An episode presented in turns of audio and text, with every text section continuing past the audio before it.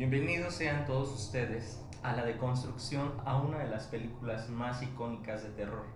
En 1973 el panorama de las películas de terror cambió para siempre con el lanzamiento de uno de los films más espeluznantes de la historia, basada en un best-selling escrito por William Peter Blatty y por primera vez una novela se había vuelto en un éxito taquillero. Millones de aficionados al cine por todo Estados Unidos esperaban por horas en las largas filas para ver la película, ya que se afirmaba que era uno de los films más terroríficos jamás hechos. Actualmente es una de las películas más importantes del siglo XX y por consecuencia surgieron otros dos films las secuelas oficiales y simultáneamente dos precuelas y una serie de televisión. De hecho, desde sus inicios, la reputación del exorcista se extendió más allá de los límites y ahora es considerada un hito importante dentro de la historia cinematográfica. En su momento, cuando la película se estrenó, fue solo en un puñado de cines, sin embargo, en su primer semana empezó a crecer rápidamente gracias a la audiencia debido a la recomendación e impacto de voz en voz que generaba la sociedad. Después de la premier, los cines ya no podían sostener la demanda. Nunca antes se había visto que una película de terror genera un impacto a escala masiva. Y entonces, ¿cómo fue que comenzó el surgimiento de ese fenómeno? Es por eso que el día de hoy estás en este episodio Voy a enfocarme en tres puntos esenciales para hablar de la deconstrucción del exorcista. El origen, o sea, la raíz, regresando a la novela de Blatty, de William Blatty, el incidente real, o sea, que la inspiró, el legado y ese impacto en la historia del cine y la cultura popular, y el misterio, que muchos saben que hubo mucho misterio, rumores, pues los más notorios en los que estuvo envuelta la producción y el lanzamiento de esta película. Así que agárrense su agua bendita, la Biblia y un crucifijo por si las dudas.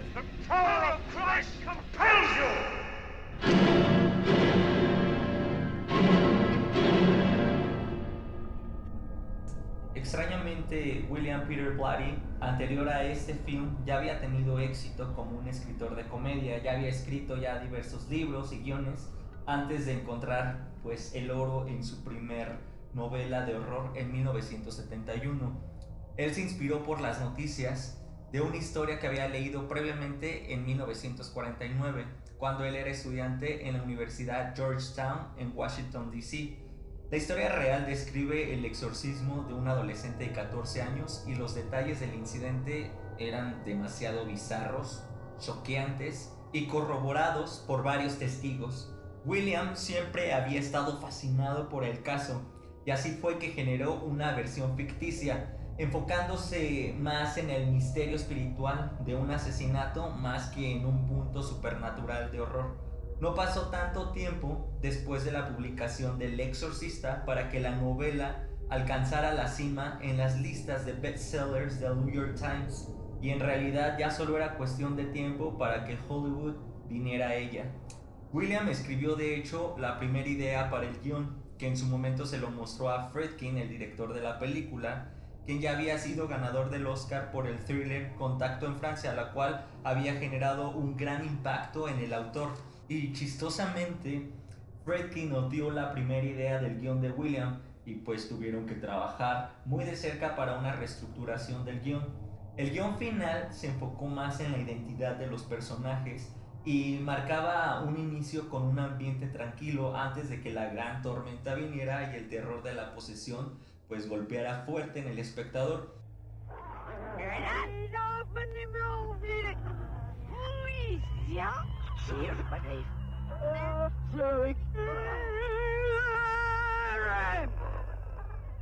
Aunque actualmente pareciera que los fans del horror no tengan mucha paciencia por esta versión lenta y un poco mezclada con cotidianidad, sin embargo, la fórmula funcionó perfectamente para la audiencia de 1973 que nunca habían visto algo tan impactante a través de las salas de cine.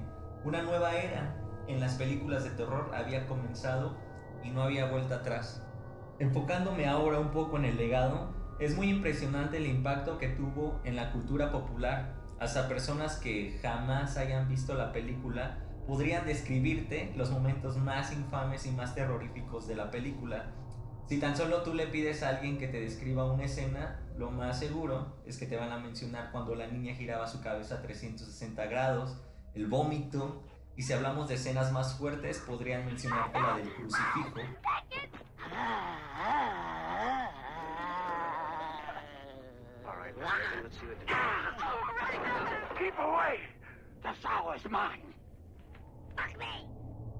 Y se lastimaba a ella misma. De hecho, en la novela de William no lo había creado tan puramente con la intención de impactar.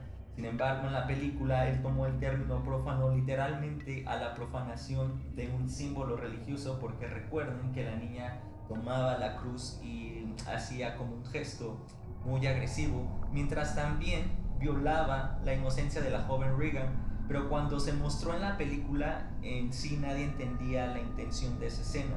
Ahora casi a la mitad de un siglo, esta escena sigue provocando horror y escalofríos en la audiencia. Jamás antes una película de terror había sido tan exitosa en taquilla y El Exorcista sostuvo un récord de éxito por 44 años, hasta que al final ese récord lo rompió nada más ni nada menos que eso, It, capítulo 1, que por cierto también fue lanzada por la casa productora Warner Brothers. De igual manera, fue el primer film de terror a los premios Oscar a la mejor película. De las 10 nominaciones, dos las ganó al mejor guion adaptado y al mejor sonido. Y de forma innecesaria, la audiencia evidentemente pedía una secuela y Warner tomó la demanda. Eh, se dice que el guion para El Exorcista 2 fue muy ambicioso, fue muy inteligente, era muy bueno, de hecho funcionaba, sin embargo, finalmente se reescribió una y otra vez, una y otra vez y el estudio se entrometió hasta volverlo en un hot mess, hasta volverlo en un desastre. De hecho, si no han visto la secuela, la parte 2, es muy cagada de ver.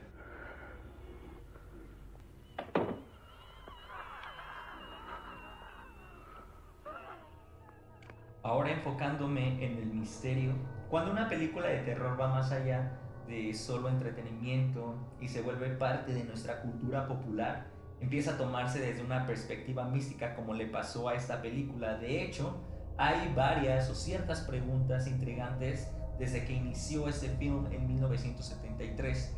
Eh, una de ellas fue, el tráiler original fue prohibido por ser tan terrorífico. En los 70s, antes del lanzamiento de esta película, el teaser del exorcista contenía muy pocas imágenes acerca del film. De hecho, la única escena que fue utilizada fue la que todos conocemos, la icónica llegada del padre a la casa de la chica. El resto estuvo compuesto por un estilo semi-animado y ese teaser generó su propia controversia y era obvio. Eh, a mí en la actualidad me sigue causando miedo porque las imágenes utilizadas en el trailer original, el original, son como flashazos de caras muy feas y pasan demasiadas en muy poco tiempo y la verdad es que aún a mí me sigue causando miedo. Sin embargo, cuando este tráiler está junto a otros lanzamientos, pues como les comento, la audiencia no estaba acostumbrada a imágenes tan extremas en los films populares, pues esto hizo que muchos fans exigieran al estudio que prohibieran ese teaser por completo. Sin embargo, pues no fue del todo cierto, o sea, sí fue retirado de algunos cines por los mismos dueños, pero seguía corriendo en las pantallas hasta la llegada de la película completa.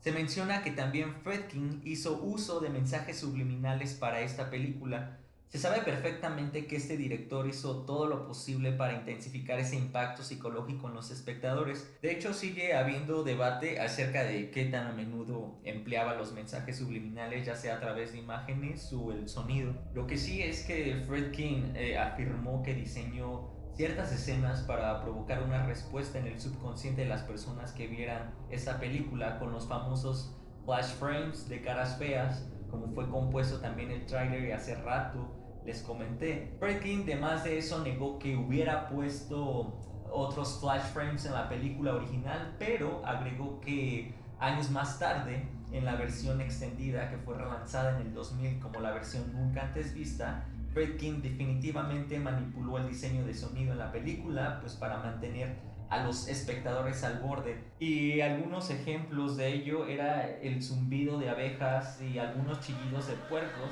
que también están incrustados en el soundtrack, lo cual Fredkin mencionó que era para provocar una reacción instintiva, una reacción fuerte de lucha, huida en el espectador.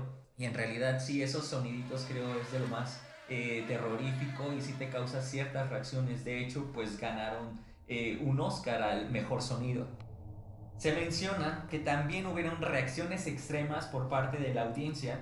Desde el día 1 de su lanzamiento, las historias acerca del exorcista, o sea, lo que provocaba esta película, estaban ocupando las páginas principales de periódicos y no solo se informaba ni solamente se comentaba acerca de la gran cantidad masiva de gente que se formaba en filas interminables para ver esta película, sino también de las reacciones extremas de la audiencia, lo cual pues incluía, ya sean de imaginar, reportes de espectadores que se desmayaban, que se vomitaban y otros literalmente salían corriendo de las salas de cine. Sin embargo, lo más curioso es que las reacciones más intensas no venían eh, precisamente de esas escenas eh, demoníacas, de esa posesión, sino el momento que provocaba las reacciones como más intensas era la escena donde yo creo muchos de ustedes que han visto la película la han de recordar, cuando a Reagan le están haciendo un angiograma, que es un procedimiento muy invasivo y doloroso. De hecho, al día de hoy hace estremecer a algunas personas cuando ven esta escena y una de esas personas es mi madre cuando llegamos a ver la película, porque también no le gusta la película, a ella le causó un impacto muy fuerte cuando la vio en su juventud, pero cuando llegamos a ver la película, esa es una de las escenas que simplemente decide mejor cerrar los ojos o irse o saltarse esa, esa escena. Ahora, casi para concluir con este podcast, ¿Quién es Pazuzu? Se menciona entre los fans de la película, en el mismo director, entonces, ¿quién es? Se sabe que es el demonio que posee a Regan, y aunque obviamente nunca es mencionado en la película por su nombre, pero William explícitamente lo llama Pazuzu en su novela, mientras que espectadores afirman o asumen que es solamente un personaje ficticio. Sin embargo, este William tomó ese nombre de escritos antiguos de una religión asiria, con una antigüedad de más de 3.000 años que representa a Pazuzu como el demonio del suroeste. De acuerdo con el mito, su influencia puede ser buena o mala, pero pues en esta ocasión es obvio que ya sabes de qué lado está.